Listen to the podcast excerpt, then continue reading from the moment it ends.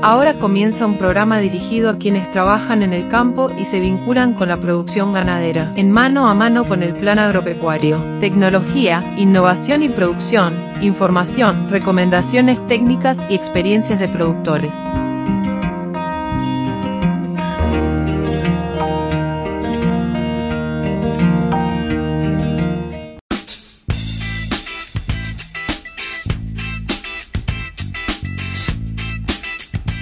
Amigas y amigos, es un gustazo reencontrarnos en mano a mano con el plan agropecuario, llegando a todo el país a través de Radio Carve, Radio del Oeste, Radio Tabaré y también La Hora del Campo. A lo largo y ancho del país tenemos muchos saludos que no podemos corresponder justamente por eh, la cantidad de gente que nos envía mensajes a través de los medios de comunicación, del plan agropecuario, las redes sociales y también el teléfono institucional. Les comentamos que hoy vamos a tener un programa muy pertinente, contextual. Vamos a estar charlando con el ingeniero agrónomo Alejandro Terra, técnico del plan en el departamento de Durazno, sobre la situación actual en esa zona del país respecto al ganado, respecto a las pasturas y también algunas recomendaciones sobre el manejo del rodeo de cría teniendo en cuenta que se acerca el invierno, que el pasto muy poco, que el pasto no va a crecer y bueno, cuáles son las medidas que pueden estar tomando los productores. Se están llevando a cabo actividades al respecto y sobre estas actividades también va a estar charlando cuáles son las recomendaciones que allí se están haciendo a los productores. Hay algunas cuentas que han sacado, si bajar la carga, que esa debería ser sin duda la primera decisión, pero también si es conveniente realizar un verdeo, si es conveniente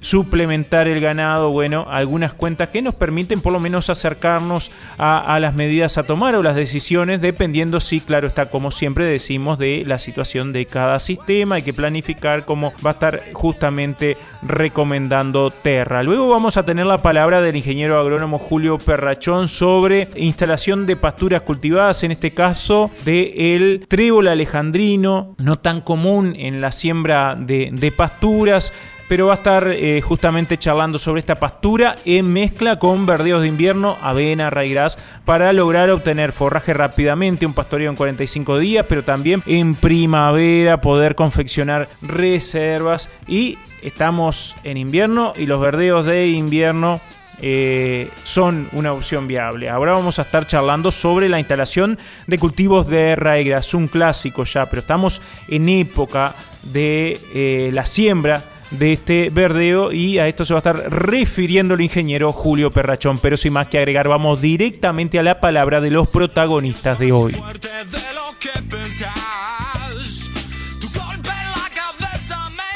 Amigas y amigos, como comentábamos, anduvimos por Durazno, fuimos a visitar en la rural de Durazno a Alejandro Terra para conversar sobre la situación actual en ese departamento. Hubo lluvias en gran parte del país. Claro está que no fueron generalizadas. Hay algunos lugares que siguen necesitando eh, agua.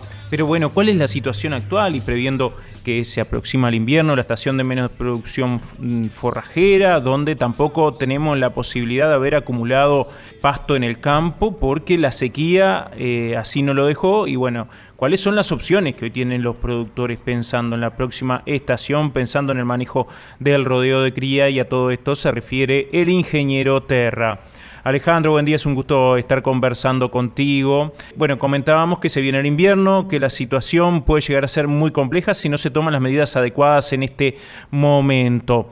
Eh, tal vez la primera pregunta para, para comenzar, para arrancar y este, romper el hielo, es saber cuál es la situación actual en el departamento de Durazno.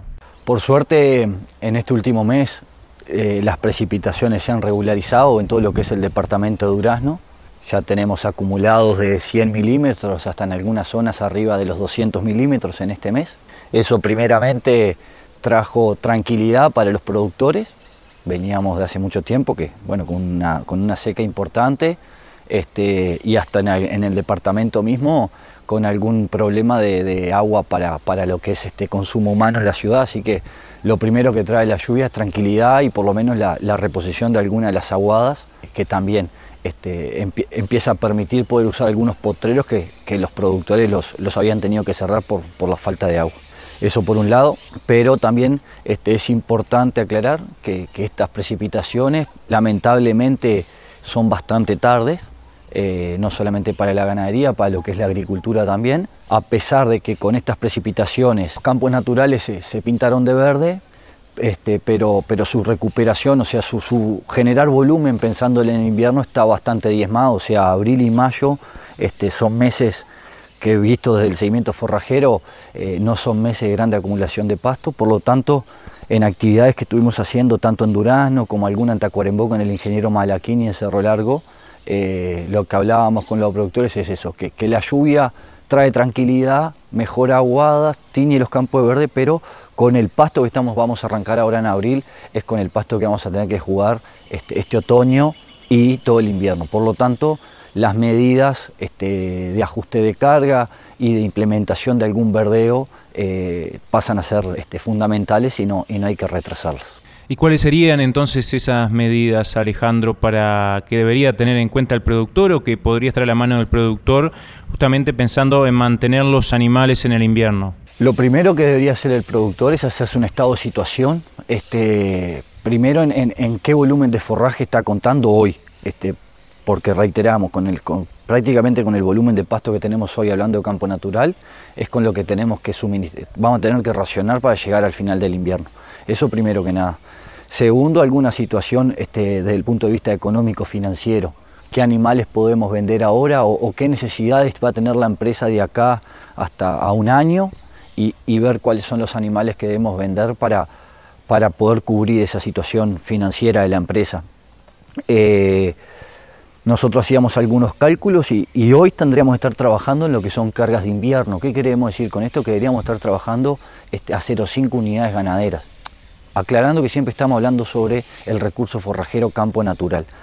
Eh, entonces, tomar medidas de las conocidas, destetar, vender lo que es terneros macho, eh, sacarse lo que es vaca de descarte de encima, eh, quedarse con el mínimo de terneras y vaquillonas este, necesarias para la reposición. E, esas, esas son medidas que son importantes a tomar. Eh, hoy tenemos dentro de todo buenos valores todavía de lo que son los ganados, entonces hay que aprovechar a vender.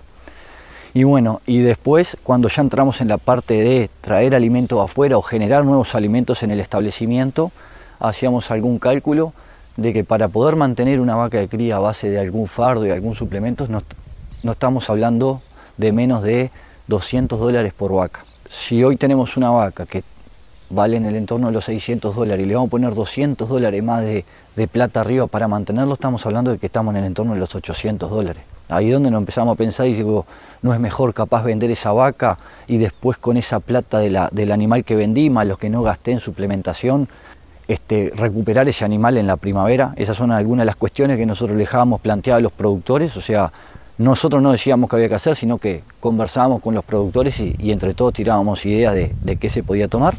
Ojo, otros años hablábamos de que los afrechillos, los concentrados podía ser una solución para mantener vacas, este año están caros, ya cambia la relación con respecto al año pasado y en esa línea de, razonamiento decíamos la posibilidad de implementar verdeos de invierno, hoy ya estamos más en fechas de raigraces, sobre ya chacras preparadas o también, este, no es lo más recomendable, pero sobre campos naturales degradados, la seca degrada mucho el campo natural, entonces ya de por sí los campos naturales están degradados, capaz que elegir algún potrero de no mejor no de los más buenos del establecimiento, sino algún potrero medio en calidad, donde podamos hacer una instalación de un verdeo de raíz ahí arriba. Y ahí la cuenta que hacíamos era que, a diferencia del año pasado, que llegamos a pagar las toneladas de fertilizante en el eje de los mil dólares, hoy están en valores más razonables del eje de los 400, 500 dólares, entonces el costo del verdeo queda bastante más económico que el año pasado y capaz que con una hectárea de raigras nosotros podemos este, estar manteniendo una vaca de cría entre de 3 a 5 vacas por hectárea. Entonces esa cuenta es bien distinta. Por lo tanto, estamos muy en fecha, más pensando más al norte del país, muy en fecha de hacer siembras de raigras, pensando no, en invernar, sino pensando en este, mantener esas vacas de cría y capaz que no hacer gastos excesivos en suplementación, fardos, este, que además trae aparejado otros, otros problemas de, mano de obra y de tiempo estar en establecimiento. Eh, tal vez para que el productor, el quien nos está escuchando, tenga una referencia un poco más afinada, ¿cómo se llega a esa cuenta eh, de si racionar, si realizar un verdeo, eh, elegir las mejores opciones? Bueno, hablamos, hablamos de que más o menos este, para mantener una vaca de cría durante todo el invierno nos salía en el entorno de los 200 dólares. Nosotros la cuenta que estamos sacando ahí es que si nosotros hoy compramos un fardo de, trilla, de cola de trilla, y hoy en el mercado no, hablamos menos de 50 dólares por fardo, un fardo de 350 kilos. Eh, teniendo una muy buena utilización de ese fardo, lo vamos a utilizar al 70%. O sea que de los 350 kilos de fardo que nosotros estamos comprando, el animal aprovechará en el entorno de los 250 kilos de materia seca del fardo. Y si nosotros para llenar una vaca y que con, fibra, que es bastante difícil de su digestión, estamos hablando de que un animal va a comer entre 6 y 7 kilos de fardo este, por día, una vaca. Ahí estamos hablando que ese fardo nos va a alcanzar para 40 eh, días. A eso le deberíamos agregar, y capaz que hasta quedamos cortos, algún tipo de flechillo de arroz, este, como para mejorar un poco lo que es proteína y energía que le estamos suministrando al animal. Eh, y estamos hablando que la tonelada de aflechillo de arroz andan en el entorno de los 350 dólares, este, a 2 kilos por animal por día, que estamos en alimentación eh, muy de mantenimiento, eh, nos termina quedando, si nosotros dividimos el costo del fardo por día y dividimos ese afrechillo que damos por día, en el eje un dólar 70, un dólar 50 a 2 dólares este, por animal por día. Si nos paramos hoy a principio de abril y pensamos de llegar hasta el final del invierno, estamos hablando de 150 eh, días a un dólar y medio son los 200, 250 dólares que nos sale de suplementación, de mantenimiento, esa vaca de cría. Entonces, hablamos, cada uno que le ponga el valor a la vaca de cría que tiene hoy, 600, 500, 600 dólares, más los 200 y pico dólares que estamos en mantenimiento, son los 700, 800 dólares que este, valdría ese animal en agosto. Entonces ahí la pregunta que nosotros nos hacemos es, ¿no es mejor vender hoy ese animal y salir a reponerlo en primavera? Este, capaz que es la misma plata, son los mismos 800 dólares, pero también nos sacamos la presión de estar todo el invierno suplementando animales, barro, temporales, sabemos los problemas que traen. Y por otro lado hacíamos la cuenta de lo que es un verdeo raigras, un verdeo raigras con sembradora contratada, este, con un par de aplicaciones, eh, semilla, fertilizante y con 150 kilos de urea, va a andar en el entorno de los 350 a 400 dólares la hectárea. Y hablábamos que por debajo este, podríamos mantener tres vacas de cría. Ahí estamos hablando de 130 dólares de gasto y con otros dolores de cabeza distintos que un animal esté pastoreando a que esté siendo suplementado este, todos los días. Si además ese raíras nosotros en lugar de poderlo usar con tres animales, lo usamos con cinco vacas de cría, bien a mantenimiento, esa cuenta se nos achica bastante más y pasa a ser este, bastante más rentable mantener ese animal. Por eso es que decimos, hagan las cuentas, eh, vean qué fardo conseguimos en la vuelta, qué suplemento, qué costo, y bueno, siendo, estando la posibilidad del Raigras desde el punto de vista económico, este año cierra bastante mejor.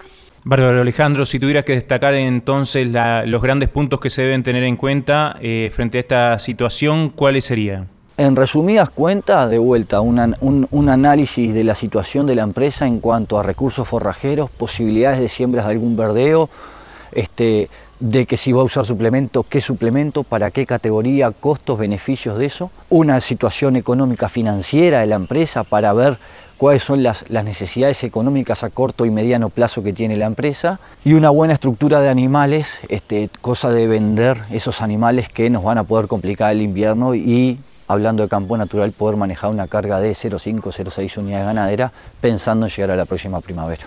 Muchas gracias Alejandro por estar en mano a mano con el plan agropecuario. No, gracias a ustedes y estamos a las órdenes.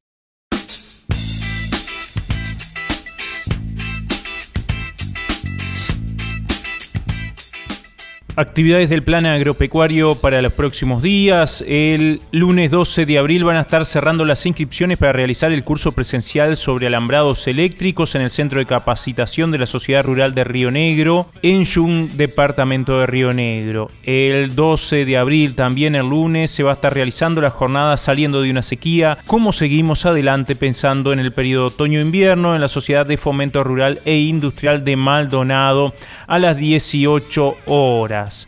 El 13 de abril también van a estar cerrando las inscripciones para realizar el curso presencial Siembra de Pasturas en la Asociación Rural de San José. El 14 de abril a las 17 horas se va a estar realizando la jornada ¿Qué margen de acción tienen los ganaderos para tomar decisiones en la Sociedad de Fomento Basalto Ruta 31, Departamento de Salto? El 18 de abril en Tarariras, Colonia, a las 19.30 horas se va a estar realizando la jornada Cómo abordar el recambio generacional en las empresas familiares en el Salón sede del Rotary Club de Tarariras. También se encuentran abiertas las inscripciones para realizar el curso a distancia de facilitación de procesos decisionales en sistemas agropecuarios dirigido a técnicos vinculados con el sector agropecuario y el curso Integración Generacional en la empresa ganadera a cargo del ingeniero agrónomo Julio Perrachón. Toda la información e inscripciones a los cursos disponibles en planagropecuario.org.uy. Vamos a una recomendación de Agrofértil. Agrofértil es una empresa que ofrece el servicio muestreo de suelos con calador hidráulico. Esto permite hacer un trabajo con mayor exactitud y en menor tiempo. ¿Y por qué es necesario muestrear el suelo? Agrofértil nos dice que porque garantiza un diagnóstico acertado de la chacra, el muestreo de suelo optimiza los recursos del productor. ¿Cuándo realizar el muestreo? Agrofértil te puede asesorar con un gran equipo profesional y capacitado. Por cualquier consulta, comunicate al 098 596930 y entérate de más información en agrofertil.com.uy siguiendo a la empresa a través de la redes sociales, en Twitter e Instagram, donde te vas a enterar de todas las novedades. Nosotros continuamos con más mano a mano con el plan agropecuario. Actividades de extensión y capacitación, publicaciones y todas las novedades de la institución actualizadas, visite nuestra web en planagropecuario.org.uy. Estoy contento, nena.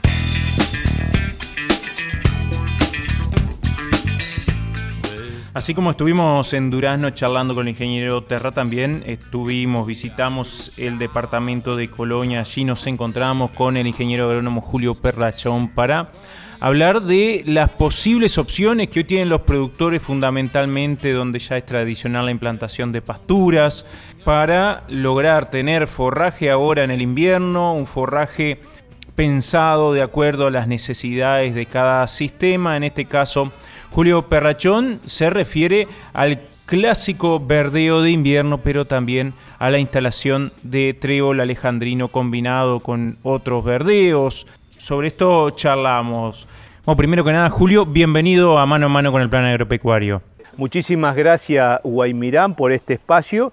Y bueno, eh, un, saludo a toda la audiencia que sé que es mucha, que nos está escuchando en diferentes partes del país. Julio, ha llovido y bueno, de alguna forma se tiende a normalizar el tema de las precipitaciones, pero tenemos la necesidad de tener forraje en el invierno. ¿Cuáles son las opciones que hoy tienen los productores respecto a la instalación de pastura, que es una de las alternativas que hoy tiene el productor justamente para pasar esa estación?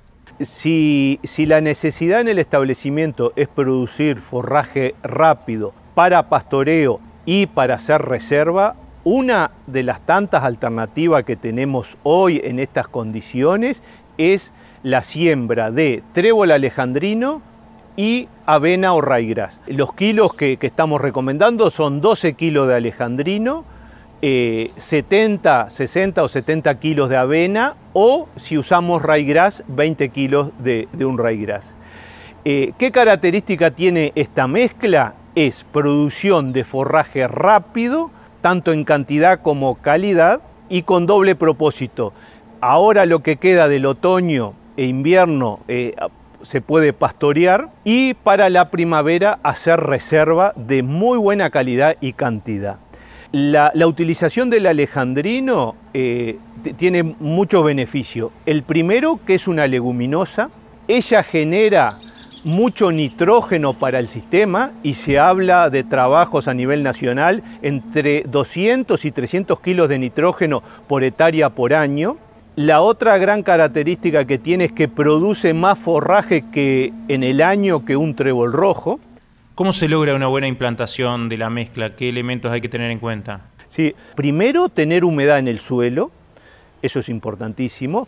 Lo otro, hacer una siembra de calidad, eh, tanto en tierra movida o siembra directa, pero colocando la semilla eh, en el surco, es importante.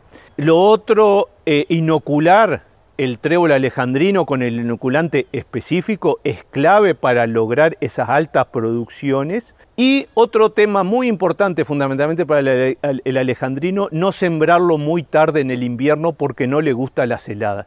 El cultivo debería de estar con más de seis hojas cuando empiecen a caer las primeras heladas. Por lo tanto, lo que sugerimos es fin de marzo o primeros días de abril eh, hacer la siembra de esta mezcla forrajera. Y bueno, es una mezcla que se usaba hace varios años, se dejó de usar, pero es muy importante, por supuesto que requiere nutrientes como, como toda pastura, pero eh, tiene mucho para ganar y mucho para aportar en estos sistemas en momentos difíciles donde lo que falta son reservas en cantidad y en calidad. Julio, esta mezcla eh, tiene, es, anual, ¿no? Eh, y lo otro, ¿cuándo vamos a estar haciendo el primer pastoreo? ¿Cuándo va a estar dando forraje a los animales? Llegamos bien para el invierno, ¿no?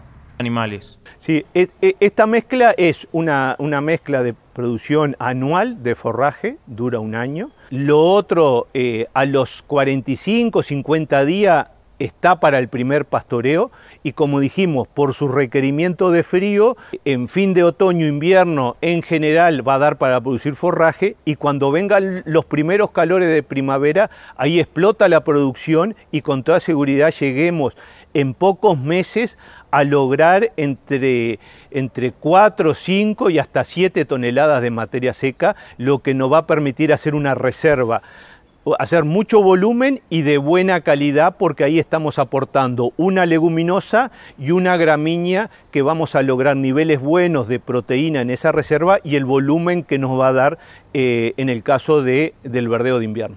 Julio, como tú decías, es una especie, el trébol alejandrino, que no se utiliza mucho o que en algún momento se utilizó más. Hoy hay disponibilidad de esta semilla y este tipo de pasturas tiene alguna especificidad a tener en cuenta para su siembra o es muy parecido al, resto de las leguminosas? Eh, eh, eh, sí, la, disponibilidad de semilla hay en muchas cooperativas y, sociedades de fomento. no hay problema. Los requerimientos son muy parecidos a, a, los requerimientos de un verdeo solo.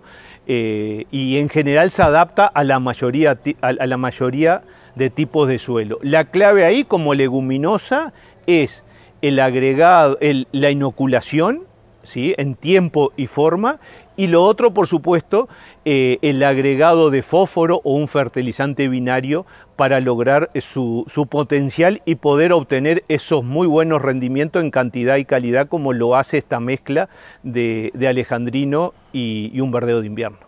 Julio, pensando en el invierno, charlando, bueno, eh, en la nota anterior eh, compartíamos la palabra de Alejandro Terra, donde nos comentaba justamente y nos contaba sobre algunas cuentas que estaban haciendo en el marco de las actividades del plan agropecuario que viene desarrollando, y una era la posibilidad hoy en día de la instalación de raigrases que en comparación eh, haciendo las cuentas podría ser más viable que la compra de ración. Todo depende de la situación de cada establecimiento y bueno, las medidas que se tomen planificadamente. Pero hoy, aunque sea un clásico, el raigras es una opción muy viable y tal vez yendo a él, ¿qué elementos deberíamos tener en cuenta justamente para su instalación? Eh, eh, sí, teniendo en cuenta la, época del año que estamos, donde en general las, las precipitaciones se han regularizado, las temperaturas han bajado, eh, es momento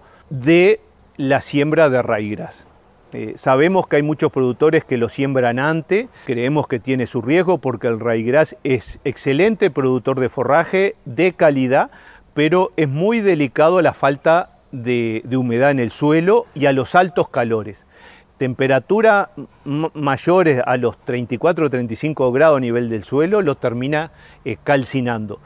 Eh, es mucho menos resistente que la avena, por lo tanto tiene un riesgo adelantarnos mucho a la siembra o cuando tenemos dudas si hay o no humedad en el suelo. Pero bueno, estamos en la época, ahí la, la primera elección que deberemos hacer es en qué momento del año precisamos forraje. Si precisamos solo en invierno, junio, julio, agosto, ahí cualquier tipo de raigras produce muy bien. Los famosos viejo y conocido 284 eh, son muy, son muy buenos y más hoy donde la semilla es certificada y nos asegura genéticamente que es ese raigras. Pero en cambio, si, estamos necesitando más forraje hacia la primavera, fin de la primavera, ahí tenemos que pensar en raigrases de ciclo intermedio a largo. Eh, y, bueno, y si, tenemos raigrases, si, podemos elegir raigrases tetraploides, es mucho mejor, eh, son de ciclo más largo. Eh, hay que entender que en el mercado uruguayo hay más de 40 cultivares de raigras que tienen una diferencia mayor a 40, 45 días de fecha de floración. Eso no va a implicar eh, eh, el mayor largo del ciclo o menor. por eso es importante elegir el mejor raigras.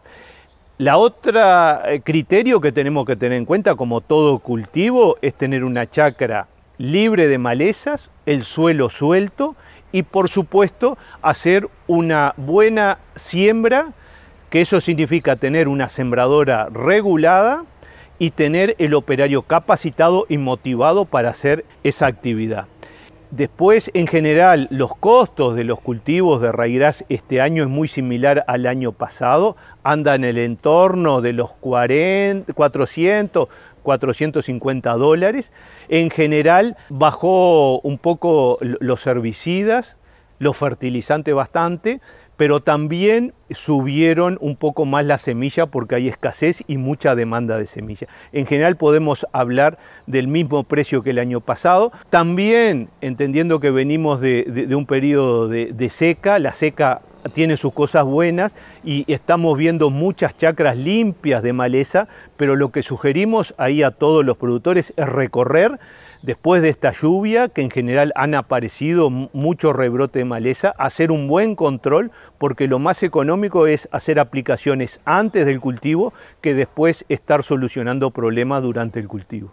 Muchas gracias, Julio, como siempre, por estar en mano a mano con el plan agropecuario. No, muchísimas gracias a ti, Guaymirán, y un fuerte abrazo a toda la audiencia. Estoy contento, nena.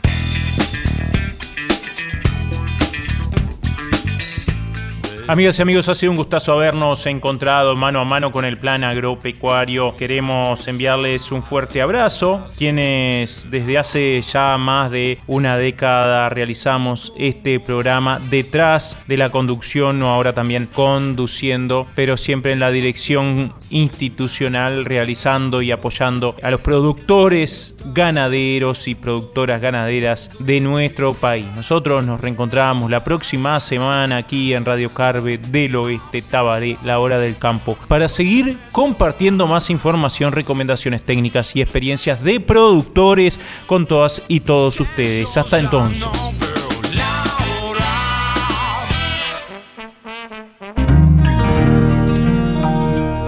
Nos encontramos la próxima semana para continuar compartiendo información y poniendo a disposición herramientas para mejorar la producción ganadera de nuestro país y de quienes producen. Plan agropecuario, en el campo y con nuestra gente.